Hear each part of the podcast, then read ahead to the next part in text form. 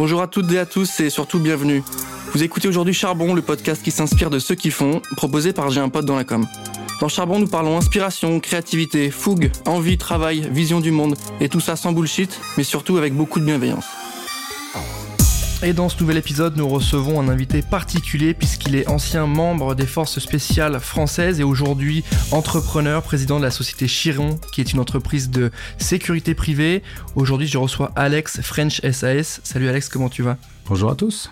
Ça va? Je suis ravi de t'avoir avec nous. Euh, on est content de pouvoir faire ce podcast ensemble avec toi, cet épisode de Charbon il va falloir que tu nous parles un peu de ton parcours, il va falloir que tu nous parles un petit peu de la partie entrepreneuriale qui, euh, j'imagine, est un est un nouvelle manière d'appréhender les, enjeux, la, vie évidemment. Euh, pour commencer très rapidement, j'ai dit ancien membre des forces spéciales, donc euh, ça nécessite plusieurs choses. Aujourd'hui entrepreneur, ça nécessite d'autres choses, mais qui sont parfois peut-être recoupées.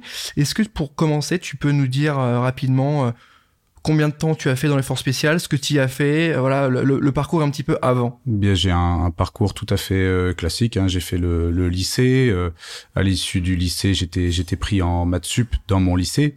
Donc j'ai continué j'ai continué dans cette voie. J'avais j'avais 18 ans et là j'ai voulu m'engager dans l'armée. Je ne connaissais pas grand chose à l'armée.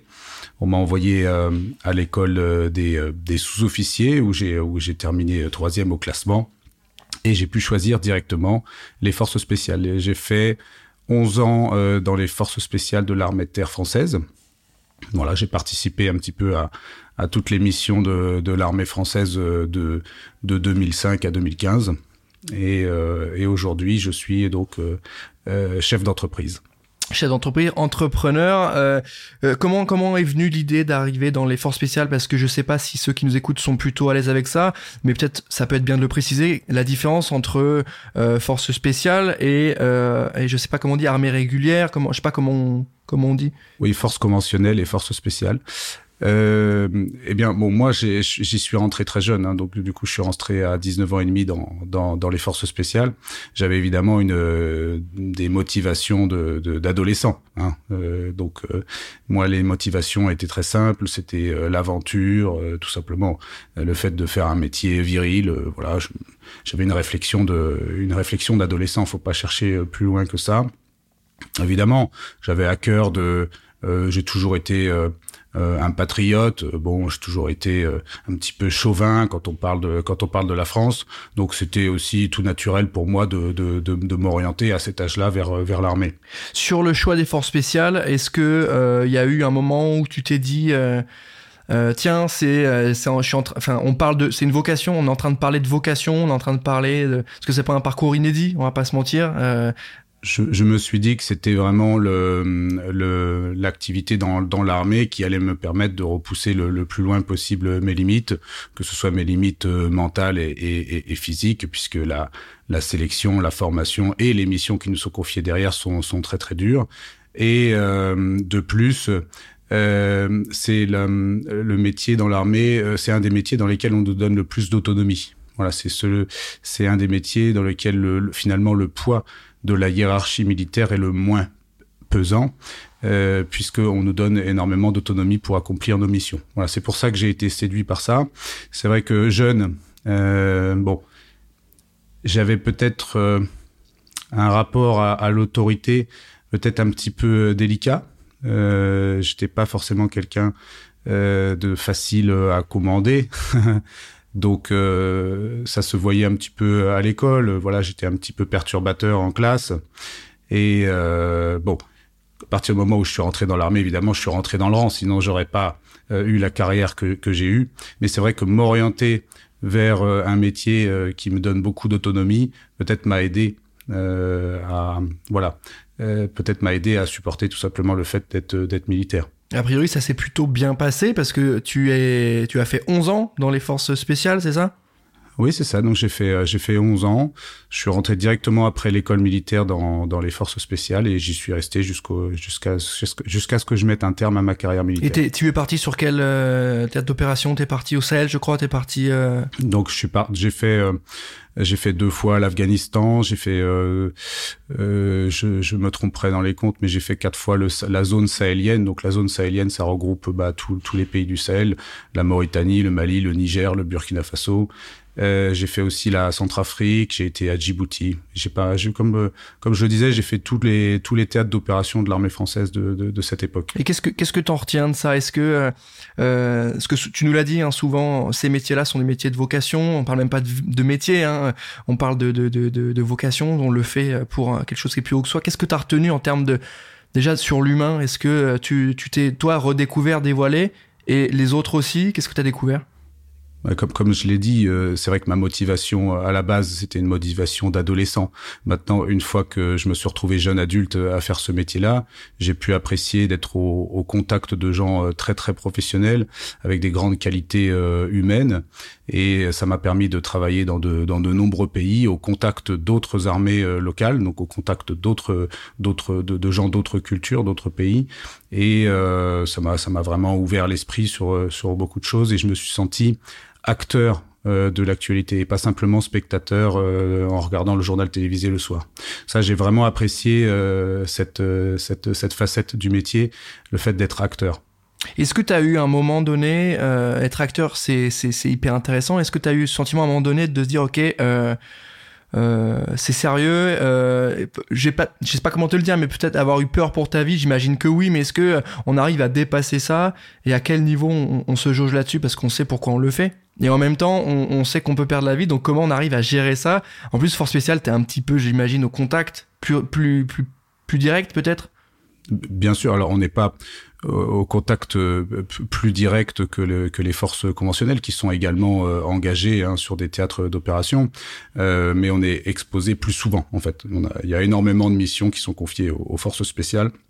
Le rythme opérationnel est, très élevé, donc souvent on se retrouve en face hein, de, de, de, son engagement. On voit les, les, conséquences effectivement qui peuvent être de, de, perdre la vie.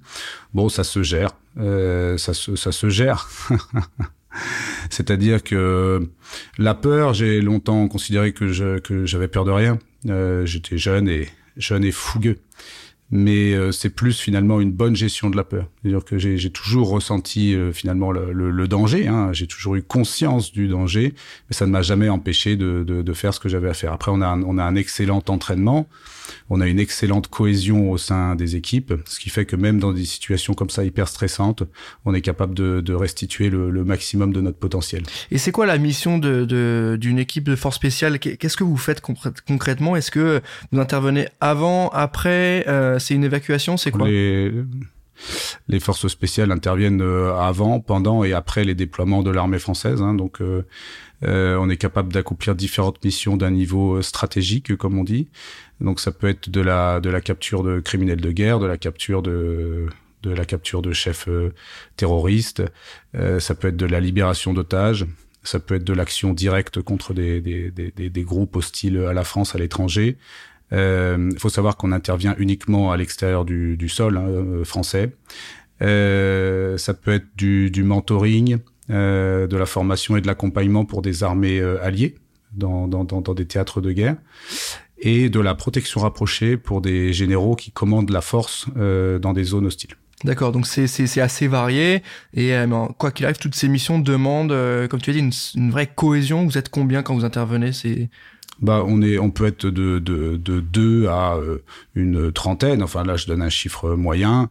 Euh, on est capable d'intervenir. C'est ça qui fait la, la, spécificité des forces spéciales, c'est qu'on peut intervenir en très petites équipes euh, avec un, un, effet maximum sur ce qu'on veut obtenir. Donc oui, c'est le travail en petites équipes, en petites structures, très maniable. Et c'est ça qui fait la différence avec les, les forces conventionnelles qui ont besoin d'engagement euh, plus, plus, plus conséquent pour travailler sur le terrain. Et aujourd'hui, tu, on l'a dit en intro, hein, tu es entrepreneur, tu as monté ta société, donc euh, tu as quitté l'armée, tu as quitté les forces spéciales, tu es arrivé dans le civil, on en parlait un petit peu en amont. Tu euh, peut-être, est-ce que tu peux nous présenter euh, Chiron, nous expliquer ce que vous faites au sein de Chiron, combien vous êtes et quelle est la plus-value apportée à vos clients? Alors Chiron, c'est une c'est une société de sécurité privée, mais avec une pour activité principale le conseil et la formation sur tout le spectre euh, sécurité et défense. Donc notre activité euh, principale, euh, c'est la formation au, au, tir, au combat, au secourisme pour des militaires, des policiers et des agents de sécurité privée en France et à l'étranger. Mais après, on a également la capacité de management opérationnel pour des sociétés de sécurité privée, c'est-à-dire prendre en main le, le, recrutement et la planification, la mise en place de process pour, pour leurs équipes de sécurité privée sur de la protection rapprochée, sur de la sécurisation de sites, sur de l'escorte de, de, de, convois. Euh, on fait également du euh, conseil euh, recherche et, développement euh, pour des industriels de l'armement, euh, principalement des tests terrain pour du, pour du matériel qu'ils ont développé. On teste et on voit si ça marche. On leur donne nos retours. un petit peu de conseil authenticité pour les jeux vidéo et les films. en gros, savoir si les scènes d'action sont, réalistes ou pas. Et là, plus récemment, on a été directement engagé euh, sur des, extractions d'urgence euh, de, de, zones de conflit. Donc là, en l'occurrence, c'était l'Ukraine. On a été engagé pour euh, aller chercher des employés de différentes sociétés qui étaient sur le sur le sol ukrainien pendant pendant l'invasion russe et qui souhaitaient se, se quitter le territoire au plus vite. Je devais y rester quatre jours. Au final, j'y suis resté 15 jours. On est parti à la base pour une euh, pour une évacuation pour euh, quelques salariés d'une d'une entreprise britannique. Et au final, une fois sur place, une fois les, cette cette extraction réussie, on a été sollicité par euh, de, de, de nombreuses autres boîtes européennes, suédoises, allemandes, d'autres boîtes britanniques et même espagnoles. Et on a on a continué non-stop de faire des allers-retours entre l'Ukraine et. Et du coup, quand tu me dis sans armement, moi, enfin, j'ai posé la question. Ça peut paraître peut-être bête pour toi qui connais tout ça, mais euh, vous êtes, il y a une entreprise qui qui vous recrutent pour aller faire de l'exfiltration de leurs salariés, de leurs collaborateurs à l'étranger, dans, la région d'Ukraine. Euh, vous arrivez avec du matériel évidemment, mais de, de soins, etc. Mais euh, pour assurer votre propre protection à vous, enfin, quelle est la, la, la, la entre guillemets la loi? Il n'y a pas de loi, c'est la guerre. Mais, quelle est, comment vous fonctionnez? Est-ce qu'il y a Si, si mal, même, même si l'Ukraine est en guerre, euh, il reste, un, ça reste un pour ça, souverain pour ça. avec ses, ses, propres lois. On n'est pas autorisé à, à circuler là-bas avec de l'armement si on n'est pas des forces de sécurité ou des forces, des forces armées locales. Donc euh, euh, déjà, ça aurait été enfreindre la loi ukrainienne que d'être euh, armé. Et deuxièmement, ça n'aurait pas été un gage de sécurité, contrairement à ce qu'on peut penser, puisque sur les checkpoints de contrôle ukrainiens, le fait d'être armé, ça, ça, peut semer le, doute hein, sur la nature de notre travail là-bas. Nous, on était là pour faire des évacuations, donc absolument pas pour prendre part au combat, alors que des, des, des forces aussi bien ukrainiennes que russes euh, voir des criminels se balader armés sur le territoire pour accomplir leur forfait, ça aurait pu semer la, confusion sur, notre fonction là-bas. Et euh, on aurait pu euh, être arrêté, on aurait pu, on aurait pu être pris pour cible s'il y avait eu confusion sur notre, statut de personnel d'évacuation. Hmm. Non, non, c'est hyper bien expliqué, c'est hyper clair. Et, et tu, tu as quitté les forces spéciales, tu as monté ton entreprise bon, tu es resté sur ton champ d'expertise et tu l'as, euh, tu l'as développé. Je trouve ça hyper intéressant la manière dont tu as réussi à. J'ai pris des, j'ai pris des chemins plus ou moins, euh, plus ou moins directs pour en arriver là. Non, mais c'est hyper intéressant. Comment t'as, comment tu t'es dit, bah tiens, parce que peut-être que je sais pas si t'as des exemples d'autres camarades à toi qui qui ont arrêté les forces spéciales ou autres. Je, je crois pas qu'ils aient tous monté des boîtes, qu'ils sont, qu'ils soient tous devenus entrepreneurs. Comment tu as eu cette envie-là? Euh, eh bien, moi, si j'ai arrêté euh, l'armée déjà, euh, c'était absolument pas euh, par par rejet du métier que je faisais. J'ai toujours aimé ce métier. C'était mon premier rêve d'être commando dans dans l'armée. Et c'est juste que je suis arrivé à, à 30 ans et j'avais envie de grimper en termes de responsabilité. Donc évidemment, je me suis posé la question euh, de passer par le cursus officier dans l'armée. Euh, donc j'étais sous-officier de devenir officier et peut-être de continuer à, à gravir les échelons dans l'armée, continuer à grimper en termes de responsabilité dans l'armée. Mais je ne suis pas d'un naturel très patient et j'ai trouvé que le cursus était particulièrement long et que mes chances de devenir euh, le numéro un de l'armée un jour étaient quand même faibles. Du coup, j'ai préféré partir dans l'entrepreneuriat, dans le privé complet et de devenir tout simplement mon propre chef. Voilà, c'est une c'est une volonté de de devenir mon propre chef qui m'a motivé à, à quitter Ouais, donc il y a une vraie volonté d'avoir les mains libres, de devenir euh, décideur, décisionnaire. Euh, c'est hyper intéressant, ça peut apporter beaucoup de mo- motivation. Par ailleurs, j'imagine que c'est pas forcément suffisant. Il y a dû avoir beaucoup de boulot sur, euh, ok, quel est le besoin? Est-ce que j'ai un potentiel marché? Si oui, à quel niveau? Est-ce qu'il y a des concurrents? Comment t'as fait ce boulot-là?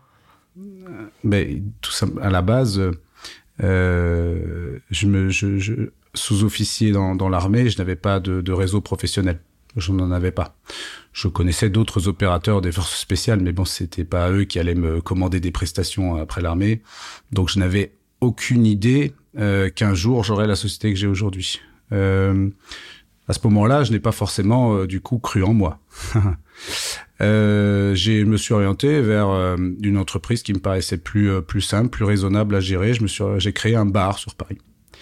Donc euh, après l'armée, j'ai eu un j'ai eu un bar euh, rue Saint-Denis à Paris euh, et donc ça a été ma première expérience de, de gestion d'entreprise et je, ne regrette pas du tout. J'étais seul à bord, hein, j'étais seul à, seul associé et ça m'a permis de, de prendre en main la, la gestion courante du- du- d'une entreprise. Avant qu'on me propose d'investir dans un centre d'entraînement pour les professionnels armés euh, et du coup je vende ce bar là pour avoir l'argent pour investir dans ce projet. Aujourd'hui ce centre euh, existe, hein, il a mis du temps à se, à se monter, il s'appelle euh, Subtac. Il est à Villebon-sur-Yvette euh, dans l'Essonne. C'est un centre d'entraînement qui permet aux professionnels de, de, de s'entraîner au tir et au combat. Donc ça, ce n'est pas, ça n'appartient pas à Chiron. Hein, c'est moi qui suis actionnaire de cette société. Mais Chiron fournit certaines de ses prestations à l'intérieur de ce centre. D'accord.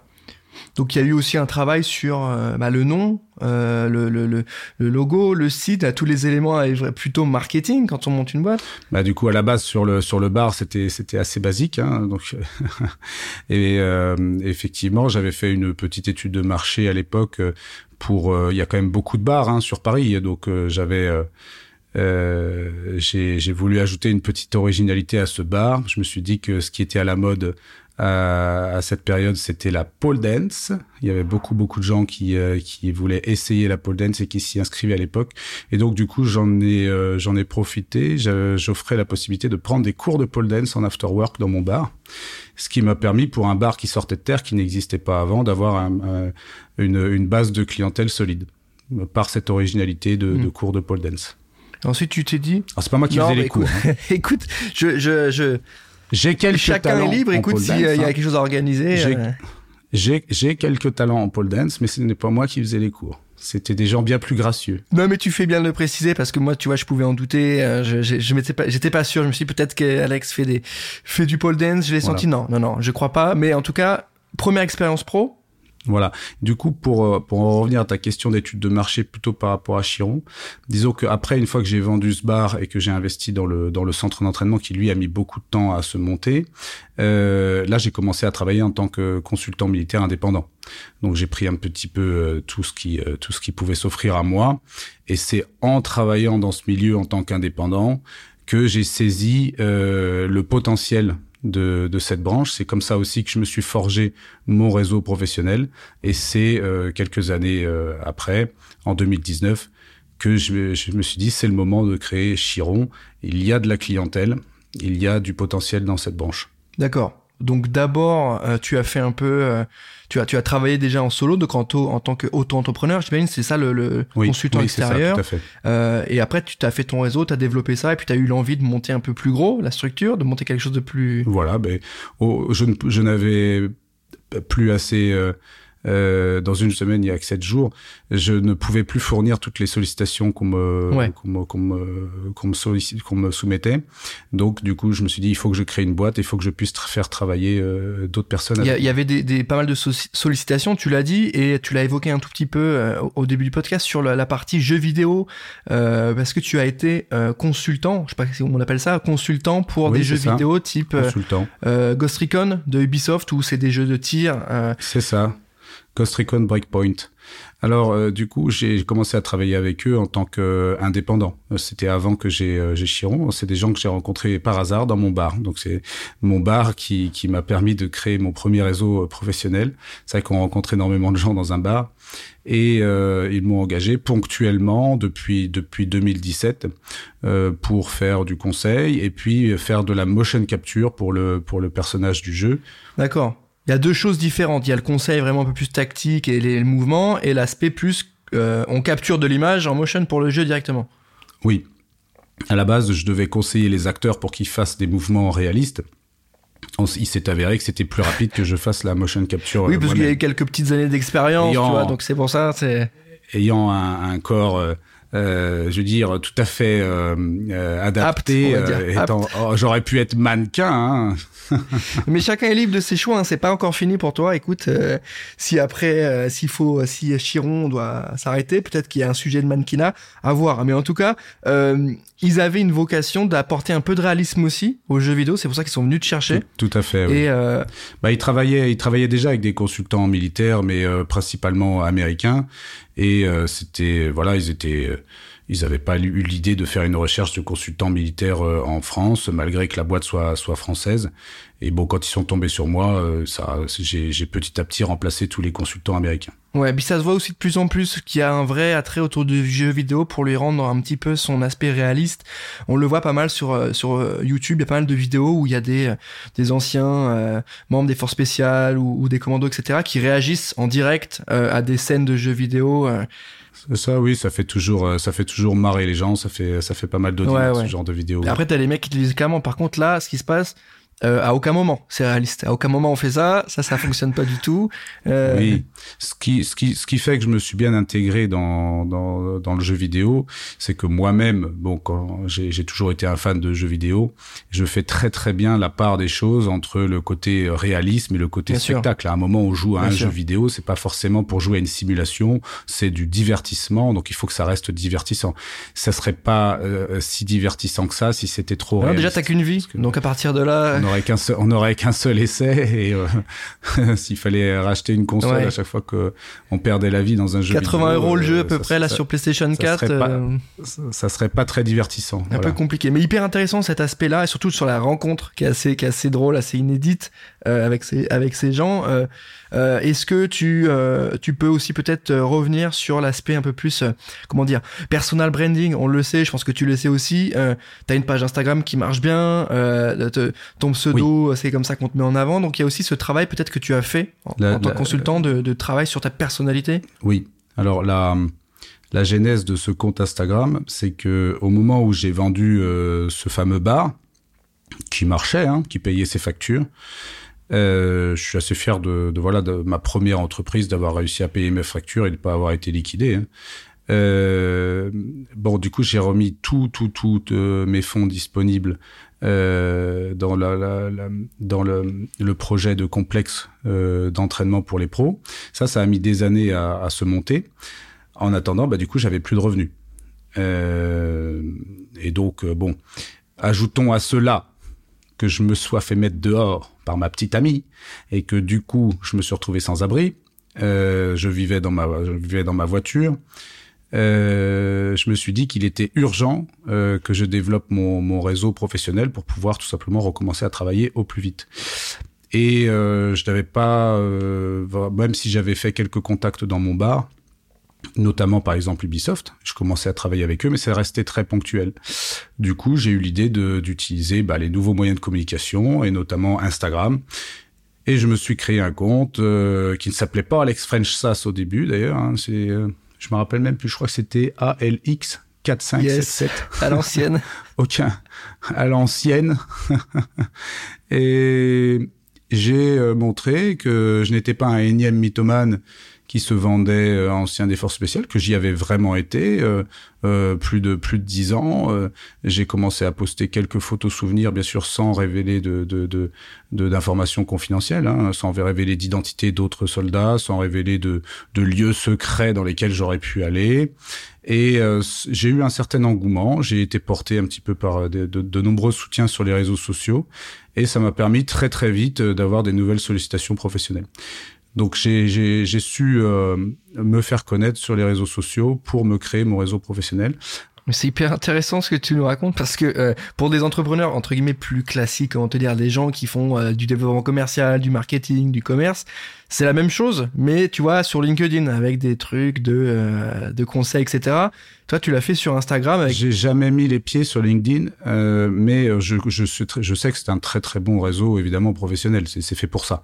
Hein. le truc, c'est que quand on veut vraiment percer, ça passe aujourd'hui par l'image. Donc les gens ils veulent voir.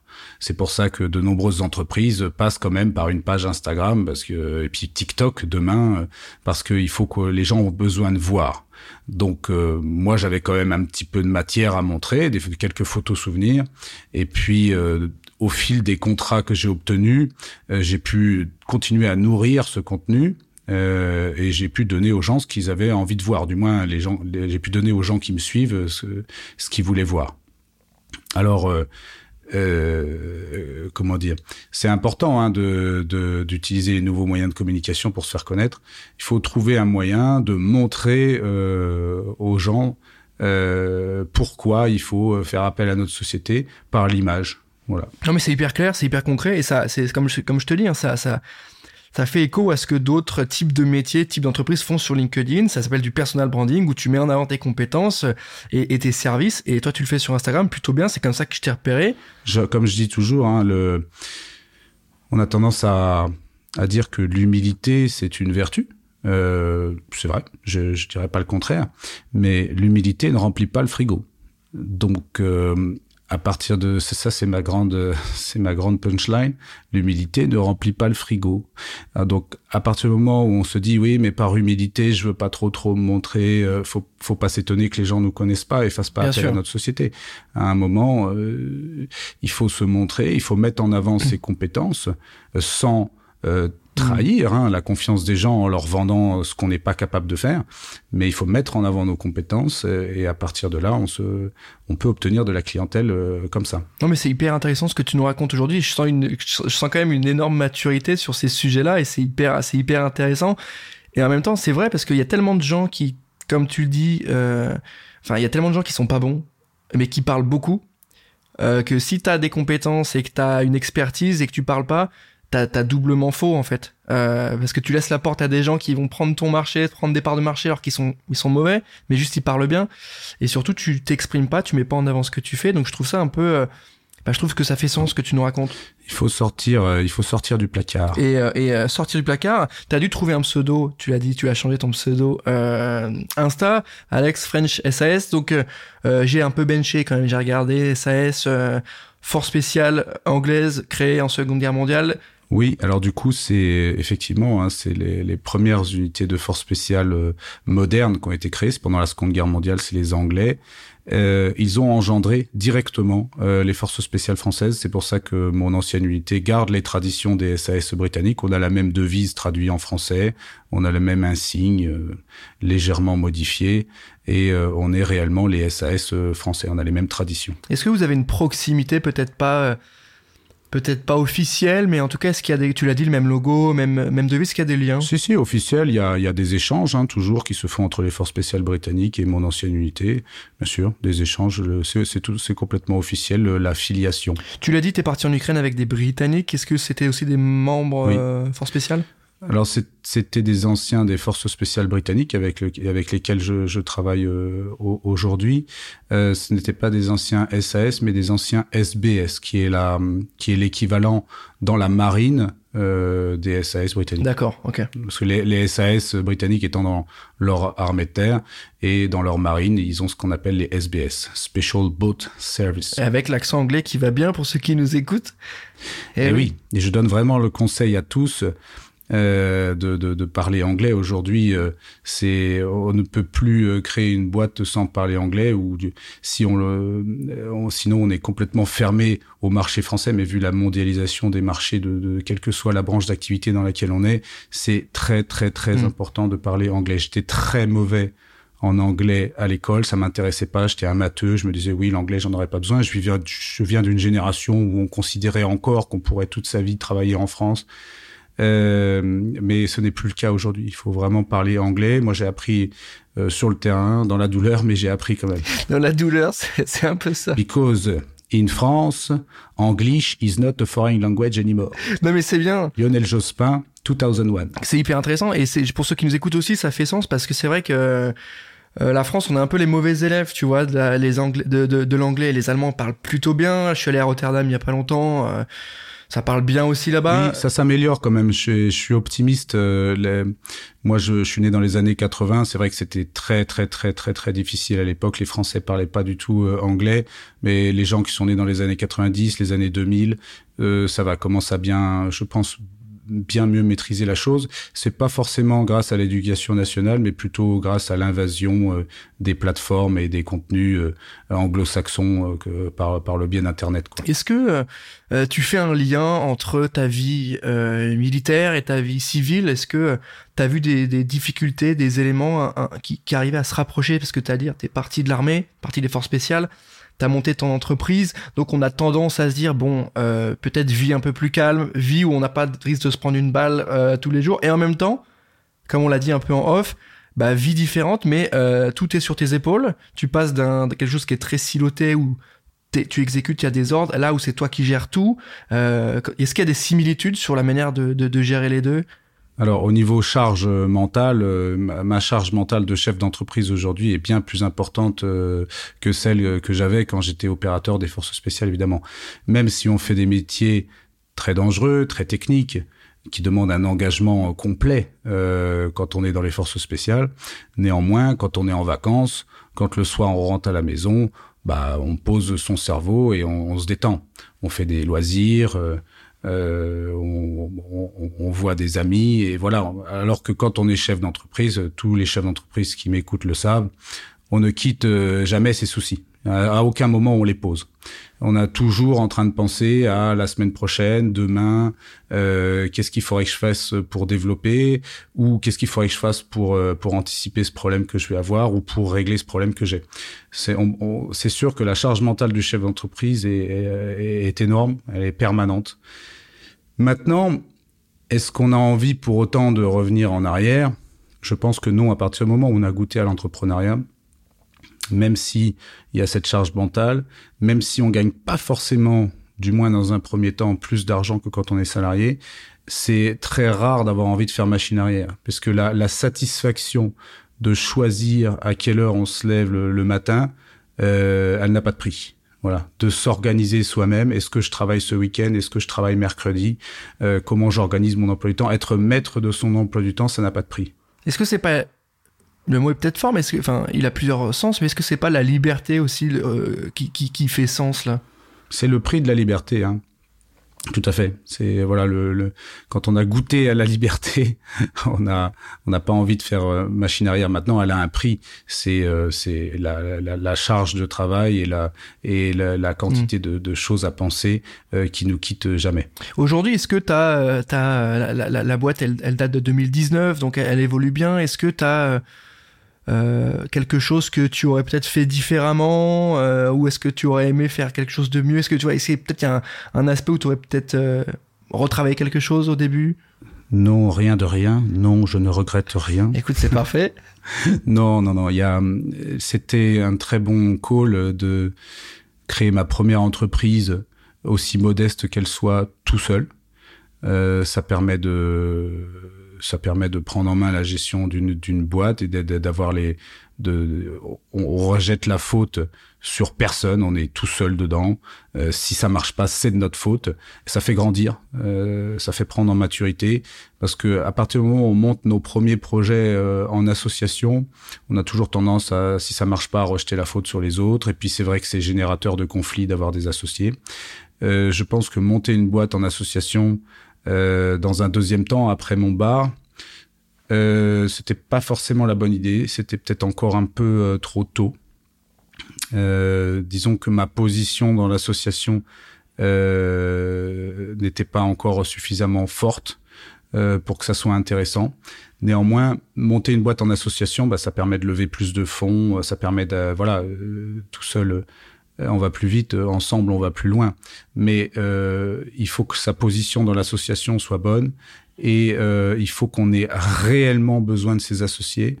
Parce que des fois, on a tendance à se dire, on va monter une boîte en association avec des amis. Allez, c'est parce qu'on veut rester amis. Mais en fait, il n'y a pas euh, de, de, réel intérêt à monter cette boîte en association.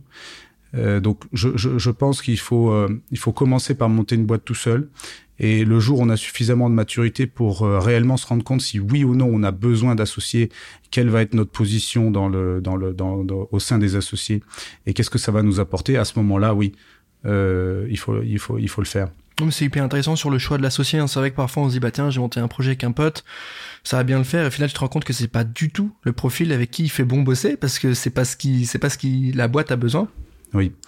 Et euh, du coup, c'est bien pour ça que la, boîte que j'ai montée en association, derrière la société Chiron, je l'ai montée tout seul je me suis dit non, c'est, je n'ai pas d'intérêt. J'avais suffisamment de maturité. Je n'ai pas d'intérêt à avoir des associés dans cette dans cette société. Et ce qui est intéressant de noter, c'est aussi que le bar, tu l'as bien dit, mais il s'est pas planté. Donc c'est c'est t'as as, monté le projet, tu l'as développé. Il y a eu des choix de d'ensuite de, de business. T'es parti ailleurs, etc. Mais mm-hmm. et on dit souvent l'échec, ça tanne le cul, etc. Mais c'est aussi intéressant de dire bah que non, enfin oui, mais le il s'est pas planté le bar. Donc euh, je trouve ça intéressant de dire voilà, j'ai monté le projet, projet, il a évolué, j'ai changé, j'ai changé de fusil d'épaule c'est pas un, il faut il faut faire preuve d'une grande capacité euh, d'adaptation hein, dans, dans le milieu de l'entrepreneuriat, bien sûr. Quand quelque chose marche pas, il faut pas attendre de tout perdre avant de, de se réorienter. Voilà, donc bon, le bar euh, payer ses factures. Après, c'est vrai que c'était pas à la hauteur de mes ambitions. J'avais quand même quitté l'armée pour être chef d'entreprise et gagner de l'argent. Euh, ça n'en gagnait pas tant que ça. Voilà. Écoute, je vais être hyper honnête avec toi. C'est déjà très bien dans la mesure où tu as pas mal de boîtes qui se lancent par des profils d'entrepreneurs, écoles de commerce, euh, qui mettent de l'oseille et qui au final, au bout de deux ans, bah, la boîte ne paye pas les factures. Tu vois ce que je veux dire? Donc, euh, donc euh, c'est ça aussi qui est hyper intéressant. Euh, J'aimerais bien que tu me parles un petit peu aussi de tes expériences et que tu essaies de les, peut-être pas de les comparer, mais nous dire voilà une expérience un peu, un peu chaude, un peu, un peu dure à gérer du côté des forces spéciales. Et après une, une, expérience pareil un peu chaude à gérer du côté du privé, de l'entrepreneuriat, et qu'on essaie de comparer ensemble les deux. Eh bien, je pour pour pas reprendre des des, euh, des anecdotes que j'aurais déjà reprises dans d'autres interviews, je prendrai l'exemple de la de la Centrafrique euh, qui est un un des pays euh, pour moi les plus dangereux dans lequel j'ai été. Il y avait énormément de violence dans la société et des des factions criminelles montaient des barrages pour raqueter la population euh, alors que j'étais en mission de protection rapprochée euh, là-bas, je faisais des reconnaissances sur des itinéraires pour voir par où on pourrait passer avec notre VIP. Et je suis tombé dans un barrage avec un de mes collègues, euh, avec des, des, des, gens qui étaient armés. Euh, à ce moment-là, on a, on ne s'est pas laissé faire. On a débarqué du, du, véhicule, les armes à la main, en montrant que bah on allait, on allait riposter s'ils nous empêchaient de passer. Et je me suis retrouvé face à, à à quelqu'un que de base je voyais comme un individu armé, mais là je l'avais dans mon viseur, il était à moins d'un mètre de moi, et c'était euh, quelqu'un très très jeune. Voilà, il avait peut-être entre 12 et 14 ans, et je me suis retrouvé à pointer mon arme sur le visage de, de, quelqu'un qui était très très jeune. Il avait une arme dans les mains, mais euh, voilà, je me voyais pas euh, prendre la décision de lui tirer dessus, donc je lui ai je lui ai insufflé l'ordre de, de, poser son arme et de se barrer. C'est chose qu'il a, qu'il a fait une fois qu'il est sorti euh, de, du phénomène de sidération, de se retrouver face à un danger de mort imminent. Et voilà, bon, ça c'est le genre de, de, situation qui peut nous arriver dans, dans les forces spéciales. C'est euh, avoir la vie de quelqu'un euh, hmm. entre les mains. Voilà, donc c'est des... Comment comment on le gère ça? Est-ce que est-ce qu'il y a, y a euh, on, dépasse le moment de l'adrénaline et on arrive sur un temps de focus hyper précis ou est-ce qu'on est-ce que c'est flou? Comment ça se gère ça? On est on est dans ce genre de situation, on est 100% dans l'adrénaline évidemment. On est 100% dans l'adrénaline, mais il y a des gens qui, qui, qui, gèrent très très bien ces, ces poussées d'adrénaline et qui, euh, grâce à, à l'adrénaline qui afflue dans les veines, arrivent à avoir une meilleure perception de l'environnement un meilleur temps de réaction, chose qui est qui est courant finalement euh, chez les opérateurs des forces spéciales qui gèrent très très bien ce genre de situation-là. Vous êtes sélectionné pour ça aussi peut-être en amont? Au moment des tests ou pas? Oui, on est sélectionné euh, pour ça. Disons que pour euh, au, au tout au cours de la formation, on a quand même de nombreuses activités dangereuses hein, qu'on nous, fait faire, que ce soit du parachutisme, de, de, de l'escalade, des bah, du, du tir hein, avec des armes à feu. C'est quand même quand on tire les uns à côté des autres, c'est quand même des activités extrêmement dangereuses. Et euh, bon, ça, ça sélectionne quand même les gens. Les gens qui arrivent dans des situations dangereuses à bien restituer euh, continuent la formation et il y en a d'autres qui perdent leurs moyens et ils sont éliminés. Merci pour l'anecdote qui est hyper intéressante et qui nous permet de nous plonger un peu dans ton, dans ton, dans ton histoire et ton parcours. Euh, on enchaîne aussi maintenant avec le parcours plus actuel qui est celui de l'entrepreneur aujourd'hui qui nous parle. Est-ce que tu as, comme j'ai dit, une anecdote sur un moment euh, un peu chaud dans l'entreprise ou un moment difficile peut-être avec un client, avec un prestataire, avec un contact en Ukraine, je sais pas? Oui, bah du coup le, le, danger quand on est quand on est chef d'entreprise, c'est avant tout de ne pas être payé pour une prestation qu'on qu'on a effectuée. Alors euh, ça fait partie du lot. Hein. Chaque entrepreneur, je pense, a, a, connu ou connaîtra ça au moins une fois dans, dans sa vie, un client mauvais payeur. J'ai fourni euh, des prestations de conseil en sécurité pour une pour une boîte ivoirienne. Mmh au cours des euh, au cours des élections présidentielles précédentes et euh, bon bah les factures sont sont restées euh, partiellement impayées c'est très compliqué de d'aller récupérer son argent à l'étranger. Maintenant, il existe des procédures, des procédures que sur lesquelles j'avance petit à petit, mais je ne lâcherai rien ce qui doit être payé sera payé. Et du coup, tu euh, t'es parti quoi? T'es parti avec les avocats? T'es parti avec tout ça? Bah du coup, il faut monter une procédure. Euh, faut monter une procédure avec des avocats sur place. On peut pas la monter de France, donc. Euh, oui, oui, ok. Bon, tu vois, voilà une belle partie. bon moment qui, qui va arriver là encore. c'est ça. Ça reste, ça reste une affaire encore à, à clôturer. On va bien se marrer. Mais c'est ça aussi, et tu fais bien de mettre le, le, mettre l'information sur la table. C'est ça aussi la vie d'entrepreneur, ah bah l'entrepreneuriat. Sinon, plus récemment, il y a, y a, y a quelqu'un qui usurpait la qualité d'employé de ma société. Euh, alors en Ukraine. Donc euh, c'était un escroc euh, notoire et euh, pour mettre en confiance les gens, il se faisait passer pour un salarié de ma société qui a une bonne, qui jouit d'une bonne réputation en France. Quand j'ai appris ça, je l'ai, je l'ai piégé sur Paris. Je, je, lui ai donné un, un rendez-vous et j'ai fait appeler la police. Et étant recherché pour de nombreuses escroqueries, il s'est fait, il s'est fait arrêter. Donc il, il, se faisait passer pour un, un, salarié de ton entreprise. Il était en Ukraine pour vendre des, lui des prestations. Oui, pour gratter tout l'argent qu'il pouvait gratter auprès d'associations humanitaires. Euh, il trafiquait euh, des, des, contrats, euh, et il trafiquait de, de l'armement. il essayait de revendre des protections balistiques, des, des choses qu'il n'a peut-être jamais eues en sa possession, mais il, est, il, il, il, trompait les gens en faisant état de la qualité de salarié de ma boîte pour essayer de d'encaisser le maximum d'argent. Ouais. Donc là, on parle de brand safety hein, pour les marketeurs qui nous écoutent. Là, c'est la sécurité de la marque. Où est-ce qu'on le fait? Du coup J'ai évidemment porté plainte, mais j'ai aussi accéléré sa rencontre avec les services de police. Oui, tu l'as, tu l'as aidé, tu l'as aidé à faire la, voilà, t'as été le Tinder entre lui et la police. Tu l'as accéléré. Je l'ai fait matcher.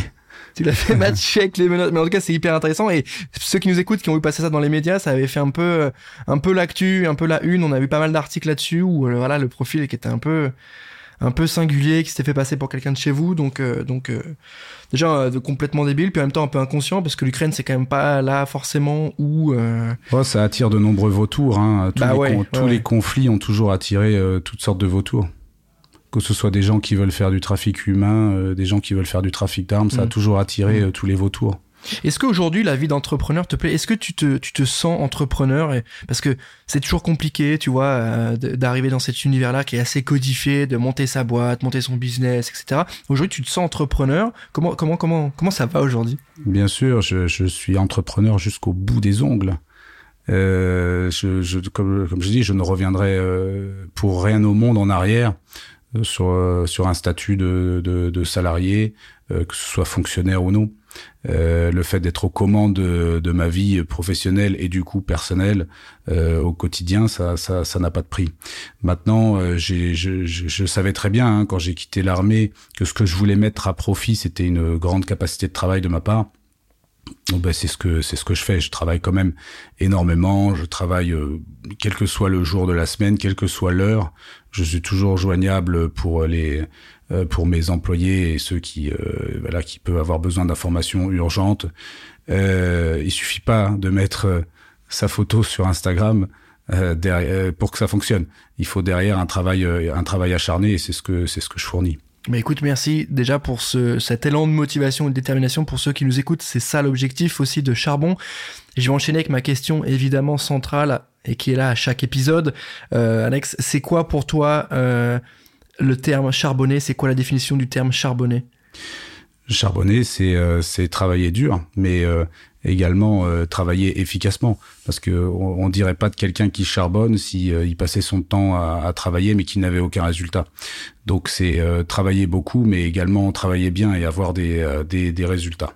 Efficacité, tâche de travail, voilà, intensité aussi, travail dur. Efficience. Efficience, exactement, le mix des deux. Efficience. Aujourd'hui, il y a beaucoup de gens qui nous écoutent, qui, euh, qui ont envie de monter des boîtes, euh, qui ont envie de monter des projets, mais qui savent pas trop euh, où se positionner, comment le faire, etc. Euh, Est-ce que tu as peut-être un conseil euh, pour quelqu'un qui a envie de se lancer, de monter son projet? Qu'est-ce que tu lui dirais? Premier, premier conseil, c'est bien faire le point des moyens nécessaires pour accomplir son, son projet. Est-ce qu'il a besoin d'argent ou pas?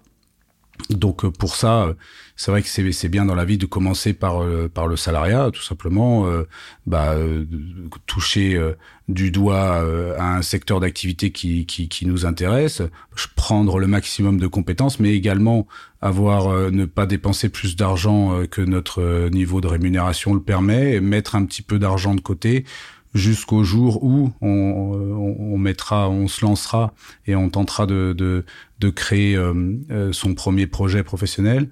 Euh, il n'y a pas de meilleur moment pour se lancer. Il y a, en fait, c'est un peu comme l'adage, le meilleur moment pour planter un arbre, c'était il y a 30 ans, et le deuxième meilleur moment, c'est maintenant.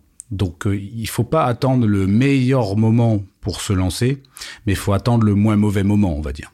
Euh, donc du coup, euh, au moment où on se lance, euh, faut vérifier qu'on a l'expérience, les compétences et les, fonds suffisants. Et une fois qu'on est lancé, ben on se couche quand le travail est terminé, if you don't have time today, do it tonight, comme on dirait. si t'as pas le temps aujourd'hui, tu fais ça ce soir. Donc, bah c'est faut être prêt à travailler de manière euh, de faut être très faut être prêt à travailler de manière acharnée. Faut faut pas s'étonner si un projet tombe à l'eau si on n'a pas fourni la quantité de travail euh, suffisante pour le pour le pour le faire euh, fonctionner. Euh, se nourrir de ces échecs, il y en a. On réussit pas tout à 100%. Il faut bien apprendre de pourquoi ça n'a pas marché et essayer de ne pas toujours blâmer les autres. Faut prendre sa part de responsabilité. Et c'est pour ça que je conseille vraiment de créer sa première société tout seul. Est-ce qu'il y a, est-ce qu'il y a euh, déjà merci pour ces, ces conseils qui sont précieux aujourd'hui. Hein.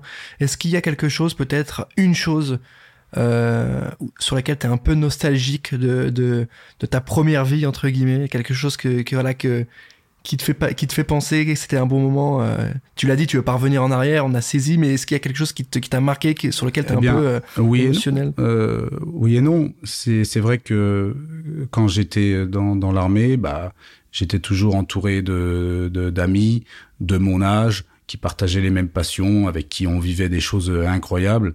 Euh, c'est un peu comme si j'étais pas euh, sorti euh, de, de l'adolescence finalement quand je travaillais avec eux. c'est comme si j'étais encore sur les bancs de la fac avec mes copains tous les tous les lundis matins. c'est vrai que quand on quand on sort de l'armée et du coup quand je me suis retrouvé entrepreneur tout seul, le petit coup de nostalgie, c'est le fait bah, justement d'être tout seul, de se sentir un petit peu isolé euh, mais c'est quelque chose que j'ai réglé. De toute façon, il n'y a pas un problème sans solution. Euh, Aujourd'hui, de toute façon, je réembauche mes anciens collègues qui étaient avec moi le lundi matin pour travailler avec moi. Donc, on a recréé cette même ambiance euh, de travail qu'on avait dans les forces spéciales ensemble dans Chiron aujourd'hui. On va chercher les meilleurs. Hein. On, va, on, va, creuser. On, retourne à la maison et on fait, euh, on fait tourner un peu. Euh, les alumni, comme dit dans les écoles de commerce, tu recrutes les alumni de, des forces spéciales. C'est ça, c'est exactement ça. les amis, c'est hyper intéressant et, c'est surtout euh, pour nos éditeurs, je pense, le moyen de se projeter, de se dire en fait. Euh, euh, le changement de vie il est possible du, tout au tout. Quand t'as une idée quand t'as un projet quand tu charbonnes comme tu as dit c'est faisable. Ça va pas être simple. On te, personne va te dire que ça va être hyper simple mais c'est faisable. C'est intéressant de pouvoir se dire je peux faire des choses je peux changer un peu le cours de ma vie je peux monter des projets qui me parlent. À cœur vaillant rien n'est possible. Écoute on est sur un, un épisode avec full citation là, hein. full citation même en anglais, donc c'est quand même appréciable. Et pourtant, je précise que je n'ai jamais lu un seul livre de ma vie. Et c'était et c'était pas préparé. On se les a pas notés en amont euh, avec toutes ces petites punchlines. On non, du coup, je, je, je, tu vois, je suis très très mauvais lecteur. Euh, je, je, lis pas vite du tout. Donc j'ai jamais pu, jamais pu lire un livre de ma vie. C'est comme tout en fait. Prends le temps de faire ton business et après quand tu seras tranquille et que euh, l'argent qui tombe quand la voix va tomber tout seul, bah tu te prendras des après-midi entières à lire. Euh, je suis, mais euh, je compense ça en étant une éponge. Euh, quand je discute avec des gens intéressants, euh, je, suis une éponge à tout ce qu'ils me racontent. Euh, je compense mon manque de lecture par une bonne capacité d'écoute des gens qui ont des choses à m'apprendre. Écoute, aujourd'hui, je pense que tu as appris pas mal de choses à ceux qui ont pris le temps de nous écouter. C'est quoi les next steps de Chiron? C'est quoi le, le, le, futur de l'entreprise, son développement dans peut-être aller 3-4 ans? On a une croissance euh, forte. Hein, là, je pense que euh, j'ai pas eu le temps de, de, faire la comptabilité depuis le retour euh, d'Ukraine, hein, mais euh, je pense qu'on a tous basiquement doublé notre chiffre en 2000. On doublera notre chiffre en 2022 par rapport à 2021. Donc c'est une croissance très très très très forte. Donc euh, on va on va continuer sur cette lancée. Évidemment, on pourra pas doubler notre chiffre tous les ans, mais on peut vraiment se développer euh, sur des prestations à l'étranger. On en fait déjà, mais il y a encore un euh, le, le, le, marché est, sans, euh, est, insondable hein, à l'étranger, il, hmm. est, il, est, immense. Donc on, on, peut continuer de, de se développer vers l'étranger. Est-ce qu'il y a une marque de fabrique, un label euh, Force spéciale française, le fait que tu, tu, tu mettes ça dans vos plus-values, est-ce qu'à l'étranger, ça, ça leur parle, ça? Oui, alors euh, je suis très fier d'avoir fait mon trou euh, au Royaume-Uni parce que c'est quand même des gens qui de base ne, dans ce milieu de la sécurité et de la défense ne travaillaient absolument pas avec des Français, alors que ce soit parce qu'ils parlaient pas bien anglais, que ce soit aussi par défiance hein, sur le fait que l'armée britannique sait très bien faire et qu'est-ce qu'on irait chercher chez l'armée française. J'ai réussi à faire mon trou chez eux et c'est pas, et je suis pas peu fier de, de ça. Donc oui, il y a la, la French Touch et euh, c'est la French Touch dans la sécurité et la défense. Euh, bah, on y participe avec euh, Chiron et je pense qu'elle a de beaux jours devant elle. Écoute, la French Touch, on va, on va la supporter, on va la suivre évidemment sur Instagram notamment avec ton compte Insta Alex French SS. Écoute Alex, on arrive à la fin de cet épisode de Charbon. Déjà, merci beaucoup à toi d'avoir pris le temps de répondre à toutes mes questions. Merci à vous. On est ravi de t'avoir reçu aujourd'hui. Merci également à tous de nous avoir écoutés. N'hésitez pas à mettre 5 étoiles sur Apple Podcast, c'est toujours bon pour le référencement. N'hésitez pas aussi à vous abonner sur la page Insta de Alex French SAS, il y a pas mal de contenu, euh, ça peut vous intéresser. Merci encore une fois à toi, merci à tous de nous avoir suivis aujourd'hui. On se retrouve rapidement pour un prochain épisode et moi je vous dis à très bientôt.